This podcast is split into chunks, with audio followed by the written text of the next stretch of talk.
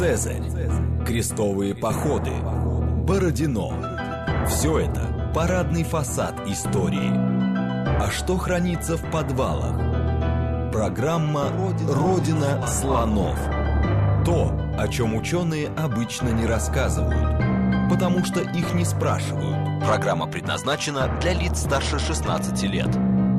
Добрый день, это «Родина слонов», программа об исторических мифах, об истории, которую мы не знаем, и о тех фактах, которые вполне очевидны для ученых, но по разным причинам прошли мимо нас. Меня зовут Михаил Родин, добрый день. Сегодня у нас совершенно необычная программа, потому что весь цикл «Вся Родина слонов» посвящена истории, а сегодня мы будем говорить о такой естественной дисциплине, естественно-научной даже, возможно, а, от, которая занимается тем, как формировались э, рельефы, будем говорить о геоморфологии и о том, э, как удивительным образом эта наука влияет на историю, а точнее даже на археологию, как она помогает а, исследовать прошлое, прошлое человечества. В гостях у нас сегодня доктор географических наук, профессор географического факультета МГУ, заведующий отделом четвертичного периода Института географии РАН Андрей Валерьевич Панин. Добрый день. Добрый день. А, давайте в двух словах. Вот, э, казалось бы, геологи, геоморфологи, вот у меня в голове все это перемешано. Как, в принципе, вы геоморфолог, как эта а, профессия помогает археологам? Что она может дать в двух словах? Археологические памятники э, располагаются в естественном природном ландшафте. И основа этого ландшафта — это рельеф. Что такое рельеф? Это форма земной поверхности. Да? Это овраги, холмы — горы, равнины. Это все формы рельефа, из которых, собственно, земная поверхность и состоит. А, и археологов прежде всего интересует, э, каков был этот естественный ландшафт, ну, в узком смысле, естественный рельеф в то время, когда э, существовал данный археологический памятник. Например, вот был овраг по соседству с памятником сейчас или нет? Да? Где была река в то время, когда здесь жили люди? Люди жили на берегу реки или же на берегу озера Старицы, уже отшнуровавшегося русла реки?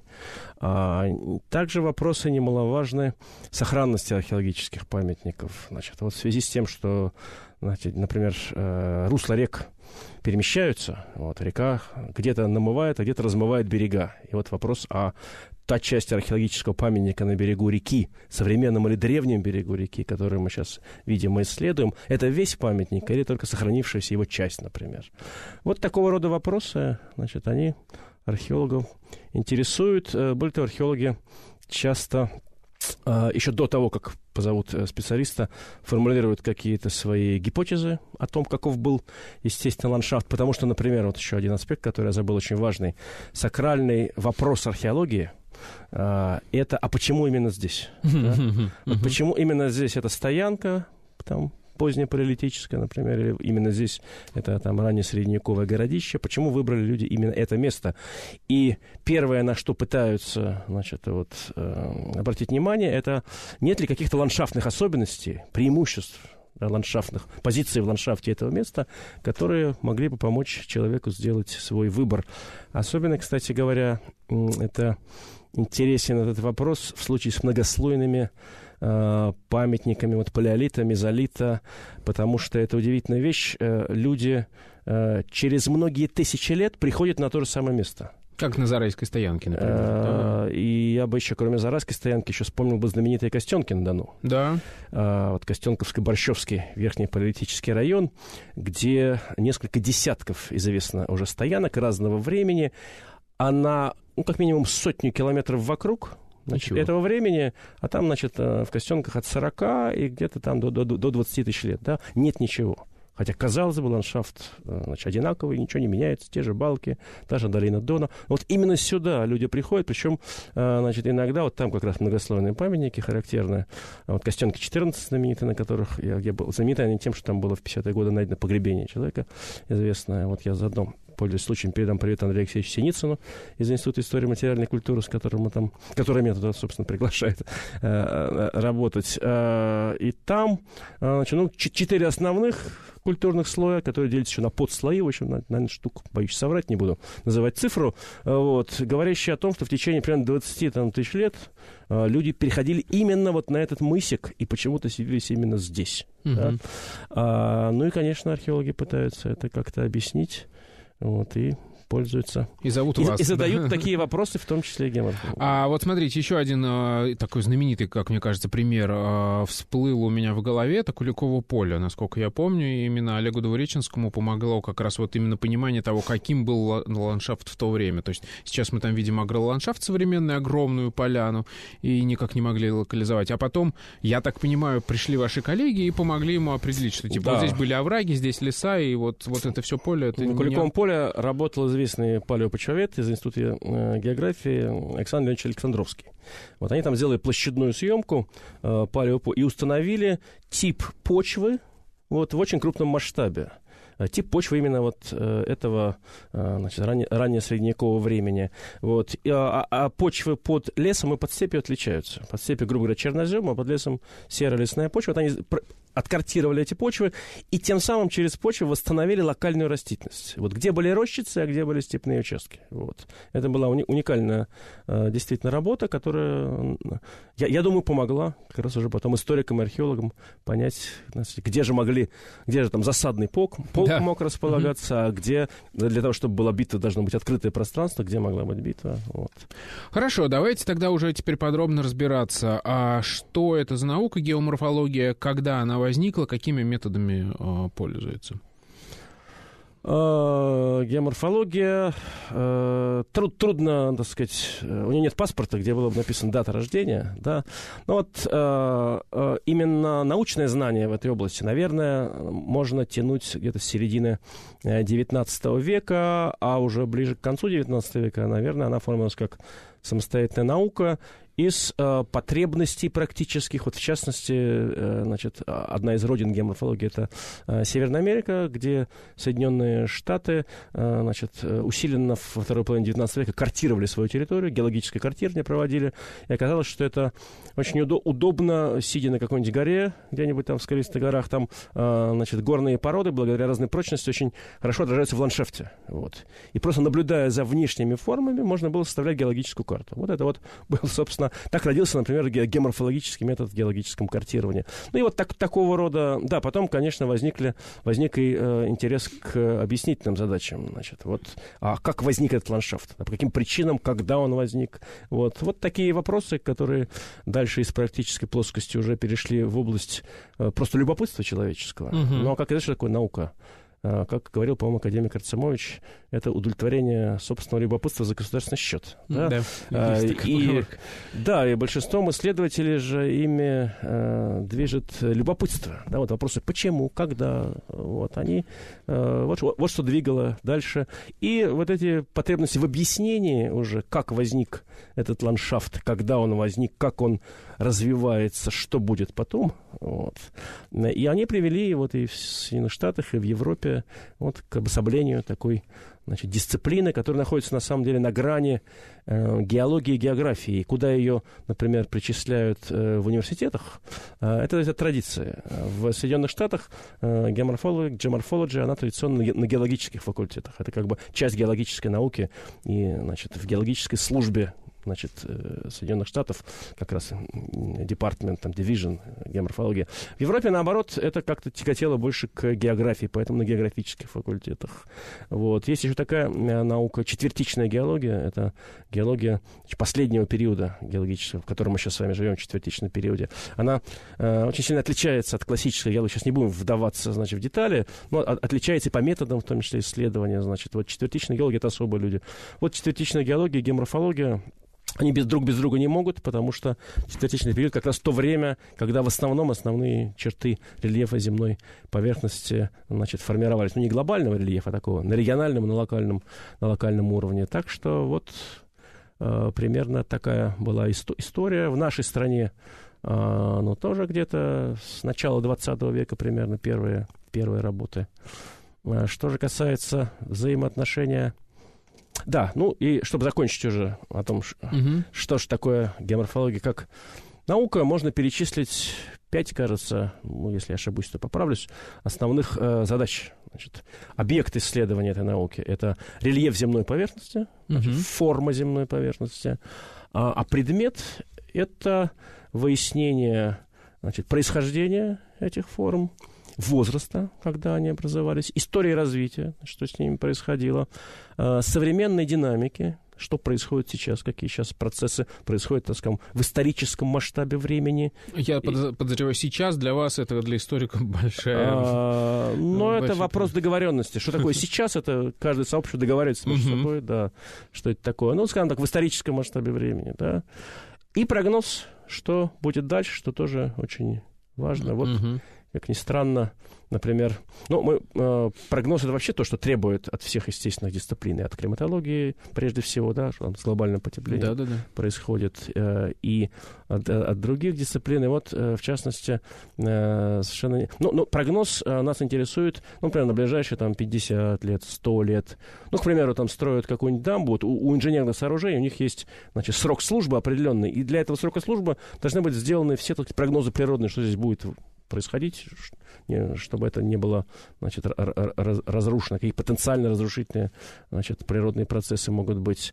А, но вот совершенно неожиданный аспект, к примеру, это, я, я, я сам даже удивился, но тем не менее, а, понадобился прогноз а, развития климата и, и ландшафта, в том числе рельефа, на 100 тысяч лет.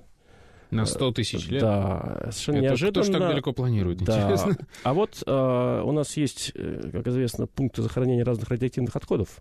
Угу. И по нормам МАГАТЭ, Международного агентства по охране, значит, по атомной энергии, А-а-а. значит, э, для того, чтобы, ну, обосновать действующее или планировать там какие-то новые, будем надеяться, что новых все-таки не будет, но для действующих нужно обосновать, что здесь, значит, стабильно, что, значит, захоранивается в пласты, которые, значит, не будут иметь водообмена, значит, и их, например, не потревожит ледник, который придет, или тектонические процессы, или реки не углубят свои долины так, что они вскроют эти захороненные значит, отходы, вот у них норма на, на, на 100 тысяч лет вперед. То есть они думают о будущих поколениях, и, значит, вот и прогнозы такие сверхдолговременные, они тоже, сверхдолгосрочные тоже имеют смысл. Видел однажды еще, да. сейчас вспомнил пример работы геоморфологов э, на острове Мутуа, э, эти да, там во- мой, военные собирались... Мой коллега по кафедре геоморфологии в МГУ, Юрий Сечелович Беляев, как раз там возглавлял вот эту геоморфологическую часть. Вот я Знаю. там с ним был в этой экспедиции, Слышали, и как раз да. они, угу. а,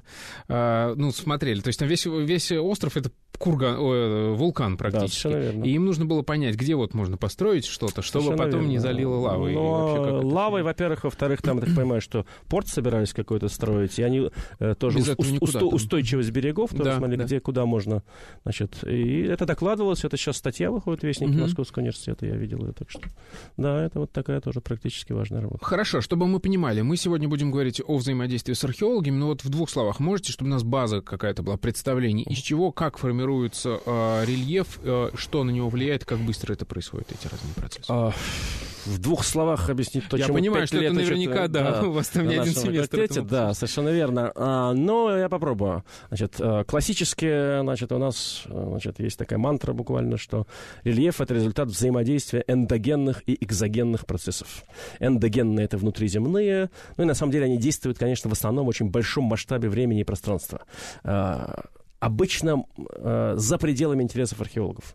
Но только если не это какой-нибудь не ранний средний палеолит, там уже нужно учитывать. А вот экзогенные процессы — это то, что действует на земной поверхности. Деятельность воды, ветра, значит, вот силы тяжести, которые, значит, срывают обвалы со склонов и так далее. И вот эти процессы, они уже, значит, действуют в основном в средних и мелких масштабах. И по времени, ну, например, образование врага, да, вот это пример экзогенных. А это может произойти за несколько лет, ну, десятков лет, да, и это изменит локальный ландшафт, вот, уничтожит археологическую стоянку или, например, засыпет ее отложениями, которые образовались при эрозии вверх, выше по склону, вот, или, наоборот, этот овраг был древним, и люди поселились на его берегу, этого оврага, как вот, например, известная каменная балка в Ростовской области, тоже известный верхний политический памятник. А, вот. Ну, вот, а, или, или там многие, там, Костенковские, например, например, балки и овраги. Так что вот взаимодействие внутренних и внешних сил Земли, которое приводит к тому, что форма земной поверхности в течение времени меняется. Она может меняться двумя основными способами. Первый способ называется денудация. Это денудация, в переводе с латыни, разрушение. Это когда у нас откуда-то что-то сносится. Да? Да, вот образование оврага — это пример денудации. Mm-hmm. Да. А, и, но поскольку существует у нас закон сохранения массы, да, значит, если где-то откуда-то что-то смыло или, значит, снесло, то где-то это должно лечь, да, этот процесс называется аккумуляция. Соответственно, вот две стороны одной медали и форма рельефа, которые, значит, из которых состоит земная поверхность, они тоже их можно разделить на две группы. Денудационные, образованные вот таким путем, да, и аккумулятивные, вот, например, там ветер надул холмик или ледник растаял, оставил моренный холм, это примеры процессов аккумуляции аккумулятивных форм рельефа. Вот если в двух словах, то так. Хорошо. А вы говорите, ча- чаще всего, я смотрю, вы упоминаете палеолит. Я так понимаю, что для палеолитчиков геоморфология особенно важна. Вот сейчас уже давайте пойдем по конкретным историям, по конкретным кейсам, да, взаимодействия геоморфологов а, с археологами. Что там? Насколько сильно влияет и что помогает конкретно изучать? Uh, ну да, для палеолитчиков uh, без геоморфологии, четвертичной геологии, а я бы вот не стал бы разделять эти две дисциплины, они неразрывны абсолютно. Вот. Uh, никак нельзя, во-первых, то, что прошло много времени, а чем больше проходит времени, тем больше накопилось изменений. То есть ландшафт, который окружал того человека, он мог очень сильно отличаться от того, что мы имеем сейчас. Вот, но, допустим, в Средневековье, например, эти отличия будут не такие сильные. Хотя у нас есть примеры, когда тоже. Uh-huh. Вот. А, и второе, э, тот человек э, палеолитический, ну, будем, давайте сосредоточимся на позднем палеолите, э, он жил в совершенно иной обстановке, там действовали иные процессы. Это был, была ледниковая эпоха последняя, вот, а сейчас у нас межледниковье, значит, иной комплекс процессов, иные, значит, и, и значит, иной комплекс форм рельеф окружал его. Вот. Э, и вот это вот второй момент, почему э, палеолитчики особенно заинтересованы.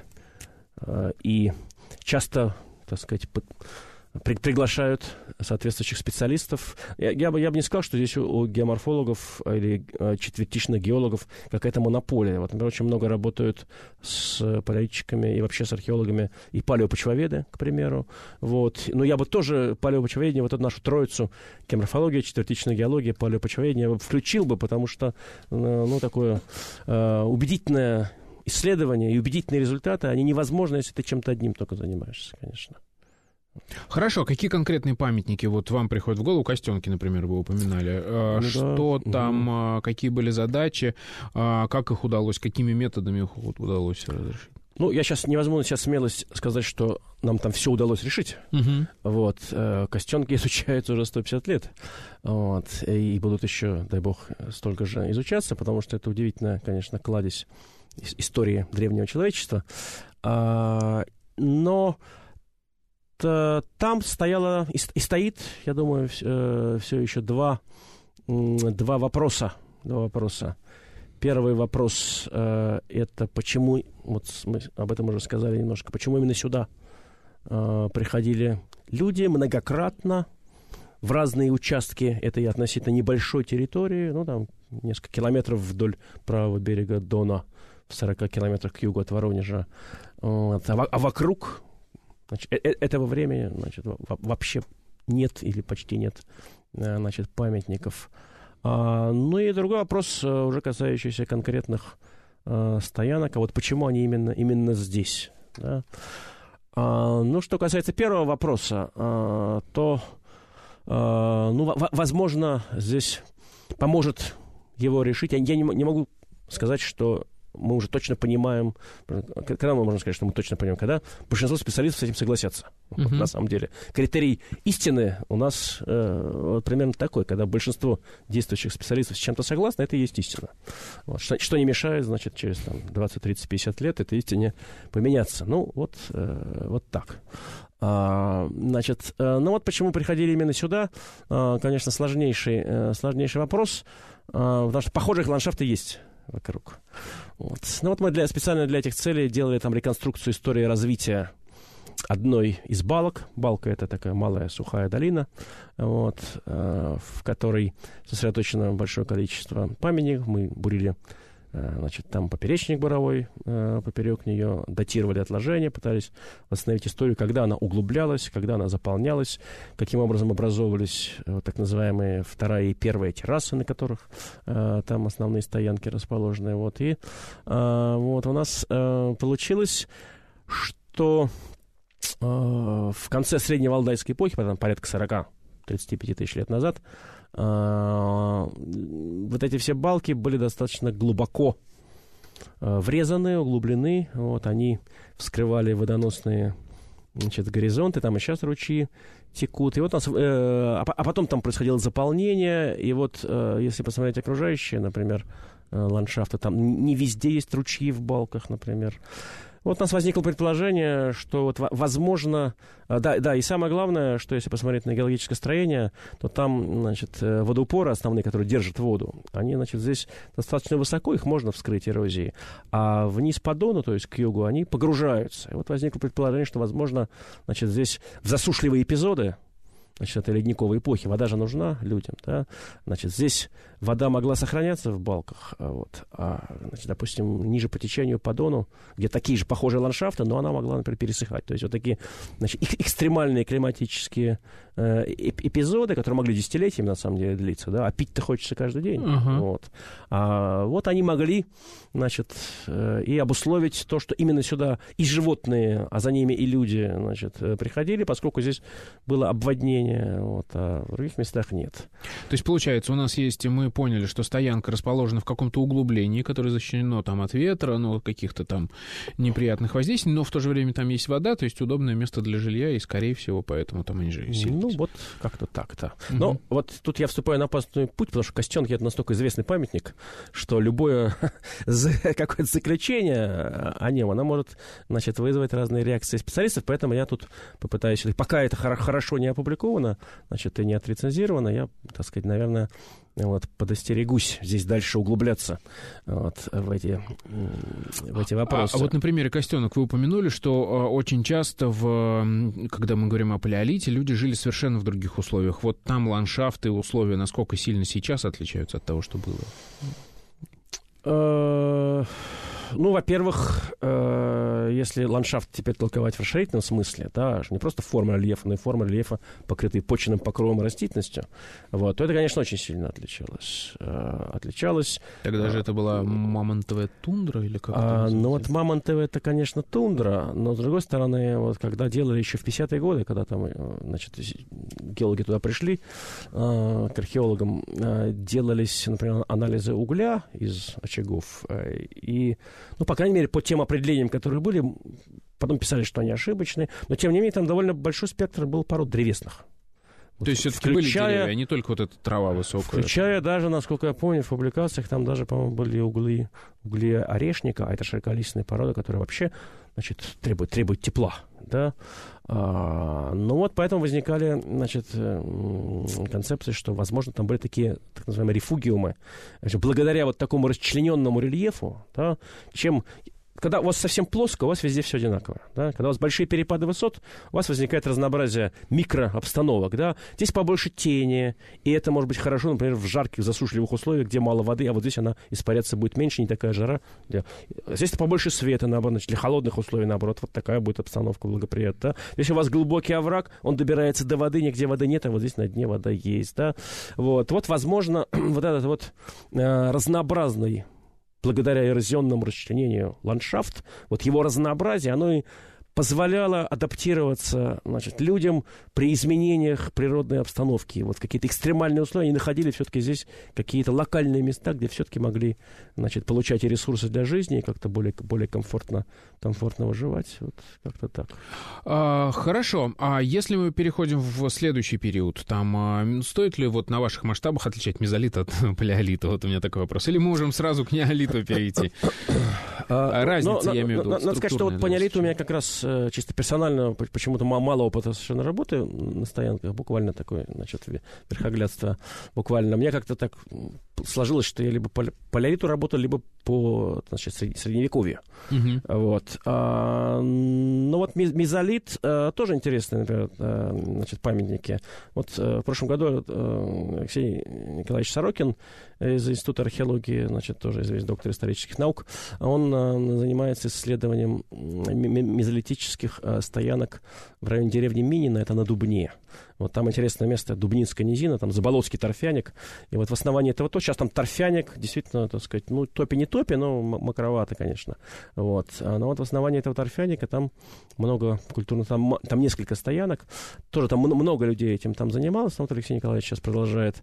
Вот. И тоже, значит, э, там, к примеру, действительно очень четкая э, совершенно э, проблема стоит. Была такая концепция, которая до сих пор популярна, что последний, значит, ледник в Алдайскую эпоху, 20 тысяч лет назад, довольно сильно подпруживал Волгу, и благодаря чему, а, а Волга имела тогда, так сказать, она текла в другое место, значит, верховья Волги не принадлежали, значит, э, ну, нынешней Волге, и вся, весь бассейн Волги выше известного плеса, значит, он, значит, утекал либо на север, либо на северо-запад.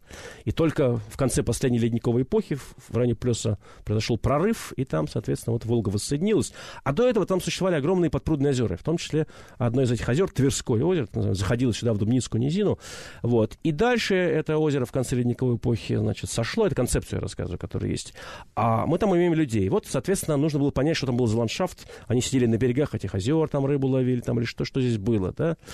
После новостей мы вернемся и продолжим эту увлекательную беседу о ландшафте э, позднеледникового периода. Программа «Родина слонов». То, о чем ученые обычно не рассказывают, потому что их не спрашивают – Добрый день, это «Родина слонов». Меня зовут Михаил Родин. В гостях у нас сегодня Андрей Валерьевич Панин. Мы говорим о геоморфологии, о том, как она помогает археологам изучать прошлое. И вот сейчас э, мы как раз прервались на рассказе о, о попытках реконструировать ландшафт в да. эпоху мезолита, где-то здесь в Дубне, под Дубной. Там, да, да, да, да, на реке, mm-hmm. на реке Дубне. Да. Э, вот, э, это приток, приток Волги, mm-hmm. вот, не, не так далеко от Москвы, всего три часа езды. А, вот, так вот, здесь вот э, совершенно конкретно палеогеографическая и геоморфологическая концепция, а, она а, была воспринята археологами для того, чтобы объяснить ландшафт времени. А сейчас там, как Алексей Николаевич значит, мне сказал, там уже появились и поздние плестоценовые даты, то есть это не только, видимо, мезолит, ну, пока я даже не буду углубляться в это. Вот, в, в основном, скажем так, мезолит. Вот, что это было? Это какие-то остаточные озера после того, как сошло гигантское это Тверское озеро, или что?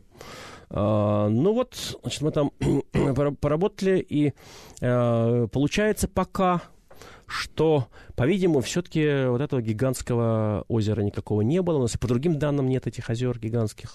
По нашим данным, э, значит, Волга у Плеса прорвалась еще в конце предпоследней ледниковой эпохи, то есть примерно 150 тысяч лет назад.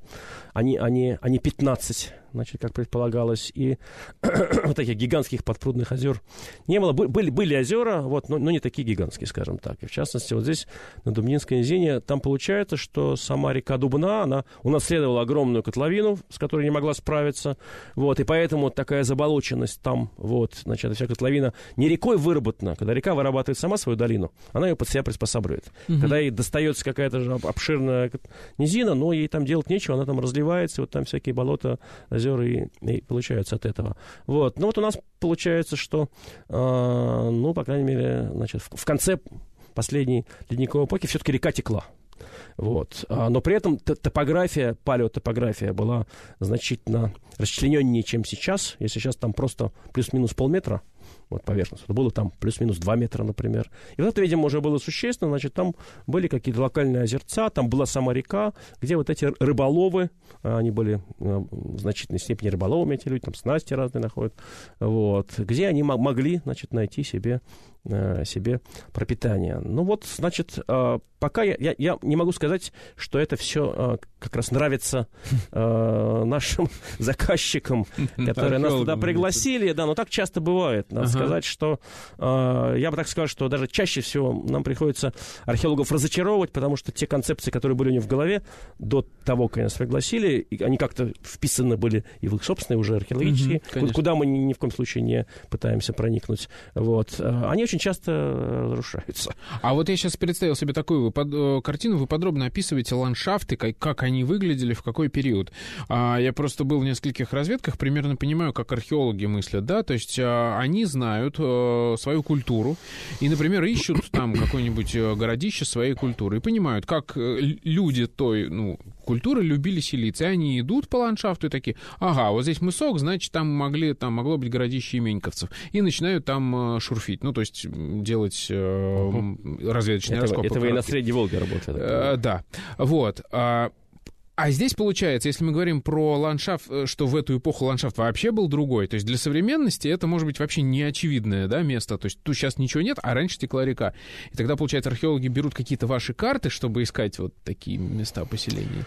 Ой, как ну вот знаете, э, карты это громко сказано, потому что от, откартировать вот такой детальности mm-hmm. древний ландшафт, э, ну это чудовищная работа, это невозможно. Если мы какие-то карты делаем, то по итогам нескольких лет работы на одном памятнике, значит, там нужно сетка бурения там 10 на 10 метров, как мы сделали в Гнездово, например, да. И там мы смогли откартировать положение культурного слоя и построить карту палеотопографии. Угу. Но это потребовало усилий, так сказать, нескольких лет большого коллектива. Вот, поэтому, так сказать, что мы, значит, можем сейчас выложить на пол европейской части карту, и археологи, пожалуйста, ага. берите. Это, это, это невозможно. То есть, скорее, в обратном порядке. В У нас есть порядке, стоянка, да, и мы нас, для нее можем нарисовать. Совершенно верно. Нас, нас приглашают, мы используем эту возможность в том числе. Да. Вот, для того, чтобы, раз что-то кому-то интересно, но мы и для себя тоже хоть понять, как это вообще там все. Угу. Потому что просто так в чисто поле ты не придешь и не будешь вкладывать такие огромные усилия и, прямо скажем, и финансовые средства, потому что современная наука дорогая. Вот. Мало, значит, раскопать, нужно, например, хотя бы по минимуму, значит, продатировать это. Вот. А методы датирования разные, все они дорогие, дат нужно много. Вот. И помимо этого есть еще другие аналитические методы, э, вот, э, чтобы была доказательная база для каких-то утверждений. Понимаете? Потому что значит, верхоглядство в науке, когда значит, посмотрел и сказал, в общем-то, оно уже э, закончилось. Угу. Вот. Сейчас мы должны все обосновывать так сказать, аналитическими методами, есть принятые процедуры, значит, принятый набор анализов, которые нужно делать. Вот. Э, и если ты хочешь подробно что-то реконструировать, ты должен, в общем, вкладывать и силы, и должны быть и должно быть финансовое обеспечение этого всего. Вот. Иначе, в общем, доказательно не получится. Получится верхоглядство. А если говорить о методах, как вообще это происходит? Вы приходите на памятник. Что это? Просто набор вот этих вот с буром, да? И как-то вытаскиваете колонки вот эти из земли, там сколько? Ну, зависит, ну, все зависит от задачи, которая поставлена, угу. да? Ну, еще дальше в скобках я скажу, конечно, помимо той задачи, которую нам ставят, мы еще пытаемся как-то из собственного интереса. Конечно. да, угу. Ну вот, к примеру, допустим, э, какая задача была в Гнездово? Гнездово — это там, древний Смоленск, вот. Ну, не все с этим согласны. Вот. Но тот коллектив, в котором я работаю. Я в любом случае, да. средневековый памятник. Средневековый э, памятник, да. да. Вот я просто на примере, значит, как была задача. Mm-hmm. Там туда мы пригласили Вероника Владиславовна Мурашова из Государственного исторического музея, который там продолжает. Там в середине, э, значит, всегда а, значит, считалось, что этот э, гнездовское городище, селище располагается на террасе, то есть вне сферы действия реки. Ну, вот те сто с лишним лет, что памятник был известен, раскапывали там. А в середине 90-х годов случайно копнули на пойме Днепра и обнаружили там... То есть в более низкой части, уже ближе к Которая к затапливается рекой. Да. Где, по идее, человек жить не поселится. И, соответственно, вот, кстати говоря, логика... Сейчас затапливается. Совершенно верно. Mm-hmm. И логика мышления археологов, которые сто с лишним лет копали буквально в на 100, горке, да? в 100 метров на, на горке, да, а сюда не спускались, потому что, ну, какой толк, кто здесь будет жить, да. А, и вот там все-таки копнули, значит, э, э, там такой почивает Сергей Николаевич Седов, очень известный, приехал, который знает, что на поймах рек есть погребенные почвы, свидетельствующие, почва зонального типа, свидетельствующие о чем-то пойма не затапливалась. То есть сейчас она затапливается, а в прошлом бывали эпохи, когда, значит, столетиями и даже тысячелетиями пойма не затапливалась, и можно здесь вполне было жить. Вот. И там действительно нашли культурный слой, вот с тех пор пошло уже 20 с лишним лет, там, значит, Государственный исторический музей, значит, на террасе копает МГУ, значит, а на, на пойме Государственный исторический музей рассказывали мне про эти проблемы, потому что это, что это значит в реале? Что у тебя есть какая-то погребенная, как вы сказали, почва, ну, собственно, то, где интересно копать, а над ней сверху огромный слой толстый, вот ничего, пустой породы, который просто рекой Метр, полтора, а сейчас ко- кое-где уже до трех метров, угу. вот. Там, там, знаете, про, про Гнездово это нужно отдельно вам делать передачу, приглашайте, значит. Мы уже много людей. сделали программ про Серьезно? А, ну замечательно. Но с вашей, потому, с вашей точки зрения Понятно, это как раз отдельно потому интересно. Потому что да. про него можно, конечно, бесконечно рассказывать. Там очень интересная ситуация оказалась. Угу. И вот я там э, в Гнездово работаю уже, наверное, 15 лет. Угу. И вот только-только начал понимать, понимаете, вот. Поэтому э, там э, задача изначально была, собственно, что позвали. Там есть одно озеро, Бездонка называется, mm-hmm. которое такое подпрямоугольной формы. Вот, и к нему ведет от мелкой речки под названием Свинец, который впадает в Днепр, ведет а, буквально щель значит, такая трапециевидная, очень похожа на искусственный канал. Вот вопрос был, не выротали ли это, значит, людьми, потому что там был, всегда были, были поиски порта, значит, там явно была какая-то портовая деятельность. Вот не, не было ли вообще само озеро, значит, вырото специально как такая гавань искусственная? То есть еще в те времена? Еще в те времена. В девятом веке. С девятого до, до, до XI века, что существовало, значит, это поселение, это памятник. Вот. А, ну и вот с этого, собственно, все началось. А, а дальше, ну, получилось, что все-таки нет. Но это озеро Бездонки получилось удивительно, значит, интересная история. А, оно не было озером сначала. Вот. Сначала это была такая яма огромная, высверленная катастрофическим половодьем на Днепре порядка двух с половиной тысяч лет назад, когда еще людей тут не было.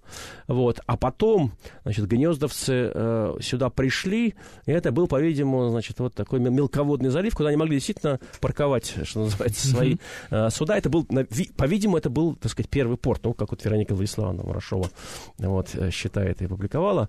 Вот. А, а потом подошел сюда Днепр и стал наваливать прирусловой вал, который сейчас прекрасно виден там, и подпруживать его. И вот мы значит, определить совершенно точно, что во времена, а, значит, когда здесь жили гнезда, там, типа, 9... То есть сделать из него обособленное озеро, Совершенно да, вот верно. 9-10 век, а, видимо, водоем все-таки, все-таки был небольшой, вот, но, но не такой, значит. Уровень озера был на 2 метра ниже, чем сейчас.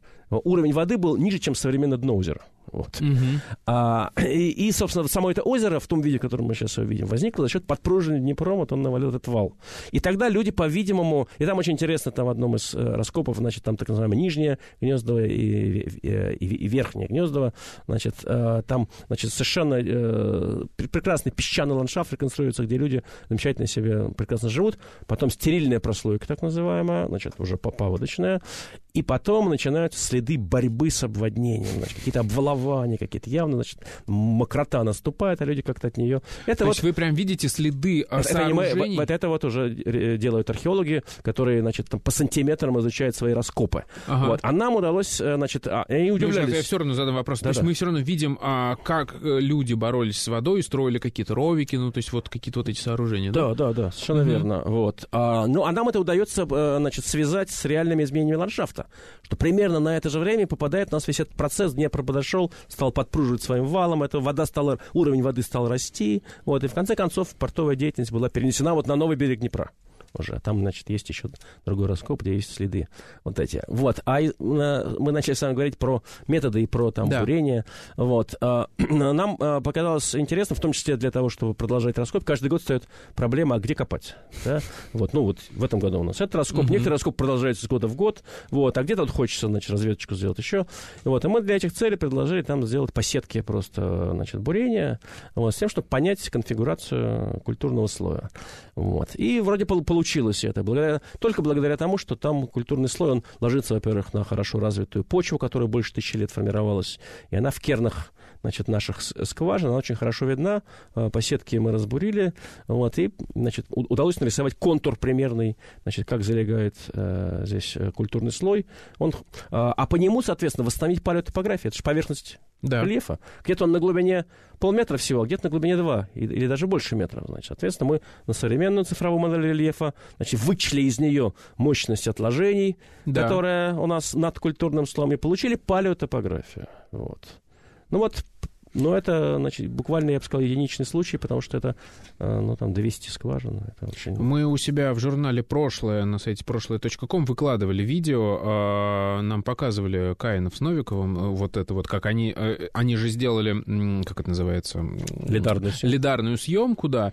На нее, я так понимаю, ваши как раз данные наложили и сделали вот эту 3D-модель а, средневековой еще, да, топографию. Я, я, честно, не, не видел, но я думаю, что, видимо, наш наши, потому что других нет. Ну, да, Нет, наверное. нет, ну, угу. так сказать, у них есть и свои данные, конечно, хотя они не на поме копают. Вот Каинов курганы копает, вот, а Новиков тоже, тоже ну, там террасовые в основном копает. То есть, смотрите, а, а вы вместе с археологами восстанавливаете прям по десятилетиям, как меняется топография какого-то конкретного поселения, как куда река ну, пришла, конечно, что люди по десятилетиям э, мы бы вот хотели... Мне интересно как раз да. масштаб вот этих изменений. А, Какой?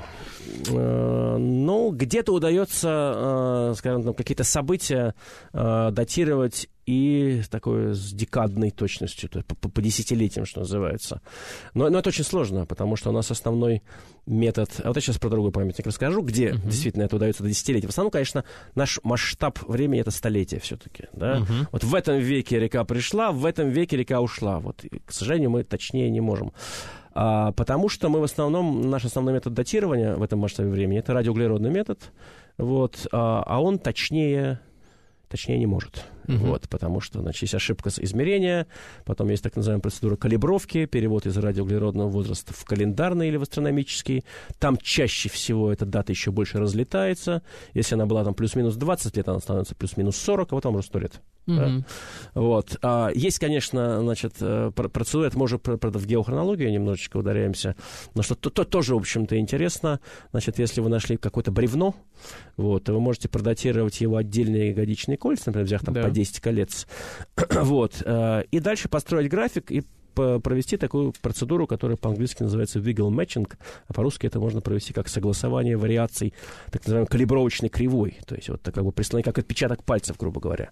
Вот прислонить ее друг к другу и таким образом получить время рубки и время гибели этого дерева. Даже ну, если примерно... нет дендрохронологической таблицы? Даже если нет дендрохронологической таблицы, это как раз э, этот метод может использоваться для того, чтобы привязывать как раз дендроданные, которые висячие, которые не заякорены mm-hmm. к, к современности. То есть я сейчас на всякий случай обозначу, когда нет у нас вот этих э, данных о кольцах этих, э, там, начиная от современности и заканчивая той Совершенно верно. Которая... Есть так называемая висячая mm-hmm. хронология. Да. Значит, когда у вас есть ствол, вот, но у него нет пересечений э, значит, с, с рядом, который идет до mm-hmm. современности. Вы можете таким образом хотя бы там до десятилетия вот, это, это делать. И вот мы, собственно, пытались такую, значит, работу сделать в Гнездово, вот, э, и поскольку она уже там пару раз докладывалась, э, то, наверное, я могу это тоже озвучить, что э, все-таки, значит, не конец э, 9 века, а пораньше не буду говорить сейчас точно. Мы сейчас, но... говорим, сейчас говорим о начале возникновения. Да, о, да, о, о возникновении памятника. Гнездова, да, угу. совершенно верно.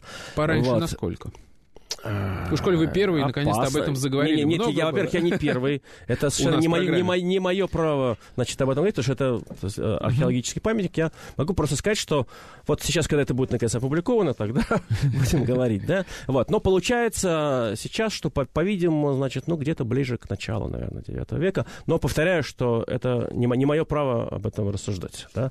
Я, я лишь только подталкивал, значит, вот к этому, к тому, чтобы эти работы были сделаны, потому что у нас есть очень, э, значит, значит, опыт э, хороший с другим памятником археологическим. Да, вы начали говорить о каком-то другом. А, ну да, вот про, декадный mm-hmm. масштаб. А дальше я в конце концов вам скажу про сезонный, может, это да. будет интересно.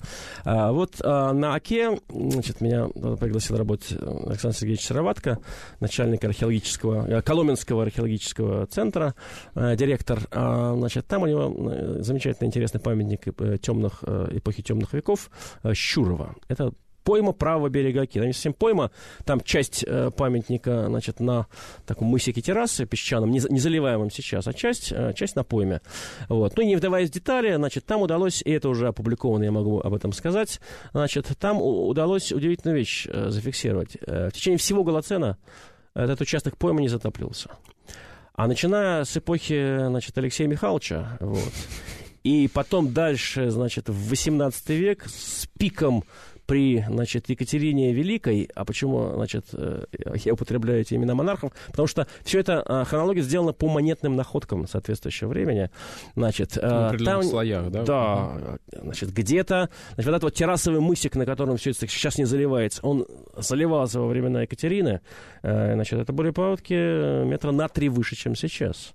Вот. А во времена Алексея Михайловича там началось подтопление такое, затопление. Помню, там удивительная находка, там под слоем э, суглинистого такого э, алювия были найдены среды древней пашни которые были не, не уничтожены. Вот удивительная совершенно находка Александром Сергеевичем сделанная. Вот. Ну и вот у нас статья за его первым авторством сейчас вышла в международном журнале, где мы пишем про эту хронологию паводков которая, значит, получается, значит, где-то значит, с 1-3 17 века и где-то вот до э, второй, второй половины XVIII века неожиданная вот такая, значит, э, значит паводковая активность. И вот этот результат, пожалуй, это для Центра русской равнины первый, случай такого точного, точного датирования этих паводков. Почему? Потому что их следы, например, почвоведы и геологи, геоморфологи видели в поймах рек э, кругом. Есть погребенная почва, которая примерно тысяча лет, угу. она очень широко встречается по центру русской равнины. Над ними слоистый найлок такой. И всегда это со времен Докучаева, нашего классика, э, связывалось с хозяйственной деятельностью людей. Распахали территории, значит, снесли леса, эрозия, нарушился водный режим, и вот там и паводки возросли, и, значит, вот эти с полей, вот эти все, значит, наносы пришли сюда, сюда в реки. Но вот здесь у нас давно были сомнения, значит, что это тут такая прямая связь, но просто потому, что это все повсеместно, а человеческая деятельность в эти времена была локальной. Вот. А, но, значит, здесь это просто, значит, никуда никак не сходится, потому что, значит, пик распашки здесь был гораздо раньше, чем паводки начались, а паводки начались во времена смуты, когда население просто здесь все покинуло, и вся пашня заросла. Вот. И поэтому, значит, здесь как раз паводковая активность в обратной э, связи с хозяйственным освоением бассейна И, получается, она не, не повлияла, собственно, не, хозяйственно. Ну, получается, что она не повлияла в таких масштабах. Угу. То есть вот я хочу... Это удачный, хороший пример, когда данные археологии с, вместе с, э, там, с геоморфологией а, позволяют, э, в общем-то, развеять и некоторые стереотипы, а, вообще говоря, и в палеогеографии, и в, и в исторической географии, да. Нам же все-таки нужно с вами иметь а, реалистичное представление о масштабах воздействия человека на природу, да, чтобы, значит, понимать и современное состояние ландшафта, и делать какой-то прогноз, вот. И поэтому вот в, в, в данном случае, конечно, вот я думаю, что мы еще раз показали, что вот эти представления о том, что, значит, в наших условиях, я не, не говорю вообще, да, в наших mm-hmm. условиях вот эта вот распашка э, земель, значит, так повлияла в региональном плане сильно на режим рек и на, значит, поступление в них, в них наносов, она, э, это, видимо, было преувеличение. Вот. А, но это... Вот э, я просто привожу в качестве примера того, как да. эти исследования могут в обратную сторону дать эффект, то есть развеять. И вот последнее, вот я хотел как да, раз... 4 минуты осталось, как раз можем поговорить о самом точном, я так понимаю. Самом точном, да. да. А, вот мы немножко, правда, съехали с геоморфологии в геохронологию. Я думаю, что это все равно интересно. Конечно. Значит, у нас э, был тоже известный в свое время гремел, значит, проект Порбажин называется. Да. Это озеро, значит, в очень труднодоступном районе, в Туве. Э, недалеко от границы с Монголией, озеро во внутригорной котловине, это на озере остров, а на острове крепость, как ее изначально называли. Там буквально пару раз с конца 19 века бывали исследователи, действительно, значит, ну, так сказать, образованные люди, скажем так. Вот. А, и, э, значит, соответственно, вот последние значит, раскопки, которые там были в конце 50-х, начале 60-х годов, вот, с тех, с тех пор утвердилось мнение, что это памятник, во-первых, это крепость, она, она uh-huh. одна из крепостей, значит, э, времен Третьего Уйгурского Каганата, значит, то есть оборонительное сооружение, поэтому крепость, крепость Порбажин. Вот. И, во-вторых, построена она была в 750 году, значит, ну, там я не буду сейчас вдаваться в детали, значит, тогда довольно косвенным путем это все сделано. Потом там, значит, возник э, проект, буквально это охранные были раскопки, потому что были подозрения, э, что о- остров, на котором все это происходит, довольно сильно подмывается озером, значит, многие стены крепости сильно провалены, и было впечатление, что это вот несколько лет, и этого не будет ничего. Поэтому, значит, под патронажем значит, Сергея Кузьевича Шойгу, уроженца тех мест, и, кстати, любителя большого археол- археологии, вот, э, был организован довольно большой проект. Э, вот. Ну и вот сухой остаток. Археологи все это раскопали и обнаружили удивительную вещь. Там нет культурного слоя. То есть этот память, огромное сооружение построили, и никак не использовали. И, собственно, поэтому не удалось уточнить археологическим методом, там не было ни монет, ничего. Вот, э, не удалось уточнить время его сооружения. Это было очень важно. Это эпохи разных царей, которые сменяли друг друга, Каганов, значит, местных. А там разный контекст. Один, значит, э, значит культ бога солнца, другой манихейство, ну, ну и так далее. Вот. Ну и забегая вперед, хочу сказать, что да, и было э, абсолютное мнение, значит, э, археологов, что э, строили когда эту крепость, это, значит, 8 век, никакого озера не было. Озеро появилось позднее, было, было, была гипотеза об искусственном происхождении, построили, потом специально затопили там дамбу. Как, как ров такой сделали. Да, совершенно Только верно. слишком огромный, да. Да, ну вот, э, значит, нет времени даваться в детали, мы все это изучили и получили, что озеро образовалось 11,5 тысяч лет назад. Остров... строили уже на острове. Да, остров это большой бугор криогенного пучения, это характерно для области мерзлоты, и он появился порядка 4,5-5 тысяч лет назад. Он сначала был больше, потом стал, значит, немножко То есть он как бы всплыл внутри озера. Совершенно верно, он вспучился. Дно угу. озера, оно очень мелко, оно вспучилось, и вот все, все задолго до появления там людей. В 8 веке они пришли и строили сразу на острове. Да. Современные скорости разрушений на самом деле не такие чудовищные, и лет еще 100 как минимум пока разрушение берегов дойдет до стен, а там были проекты, значит, обнести вокруг все дамбы, откачать воду, чтобы спасти память. Нет, не надо дам, не надо миллиардов. Угу. Миллиарды мы знаем, куда у нас обычно уходят в таких мегапроектах, да. Значит, э, все, все хорошо. Разрушение не такое сильное. Стены крепости были разрушены. Вот это мы тоже, считаю, наше достижение. Значит, мы там установили следы трех землетрясений, мы их продатировали. Вот. И разрушение не за счет военных действий каких-то, значит, которые было в Кипольце тоже, не за счет тайни мерзлоты, а разрушение за счет сейсмической активности. Значит, три землетрясения. И последнее, значит, самое, я считаю, вишенка на торте – Значит, там в основании э, стен, стены глинобитные, были найдены стволы лиственниц, по которым мы вот тот самый вигл матчинг э, применили еще в 2008 году. Мы это сделали, и уже в 2009 значит, опубликовали, так плохенько, где-то в каких-то тезисах. Вот, у нас получалось по вигл матчингу, что постройка, вот время рубки этой лиственницы, значит, постройка крепости, это был не 750 год, а 770-е годы. Почему это важно? Там в 779-м, там был уже другой Каган, другой царь, значит, который принял манихейство, очень непопулярная религия, и в 779 году там был антиманихейский переворот, когда там всех поубивали, знать, и в том числе этого Кагана. Вот, мы предположили, что это просто был манихейский монастырь, вот, он его построил, а, но не, не успел использовать, потому что его, значит... То есть 777-778 годы постройки должны были быть, 70-е годы 8 века. Вот. В 12 году в журнале Nature была опубликована статья японцев, которые обнаружили, значит, по изменению концентрации радиоуглерода в атмосфере, они датировали единичные годичные э, кольца у себя в Японии и обнаружили интересное явление, значит, э, значительного роста радиоуглерода в атмосфере в 775 году. Это, так называемое астрофизическое событие, сейчас его по имени первой, значит, да, события событий Мияки называют. Вот у нас сразу возникла идея, нельзя ли наш... У нас существовал 70-е годы как раз. Короче говоря, мы пытались, вот 10 лет даже отправили туда, в Японию, мы потом почему-то отказались с нами сотрудничать. Вот. А, а буквально, значит, вот в этом году все-таки удалось нас с помощью голландских коллег продатировать спил и лиственницы, вот, и получить точное время, значит, до года и даже до сезона, потому что там, значит, значит эти самые годичные кольца можно разделить. У нас получается 777 год постройки, то есть наша-то гипотеза первичная, она подтвердилась, и вот это вот, я считаю, тоже большой интересный результат и открывающий перспективы. То есть благодаря вам мы узнали вообще очень много об этом памятнике, как он был построен, в, в каком ландшафте, так куда пришли люди, да, что они там видели, было озеро, нет, и все это благодаря геоморфологии, геохронологии. Спасибо вам большое, очень интересно. Это был Андрей Валерьевич Панин в программе «Родина слонов». Меня зовут Михаил Родин, до новых встреч. спасибо Пока. за терпение.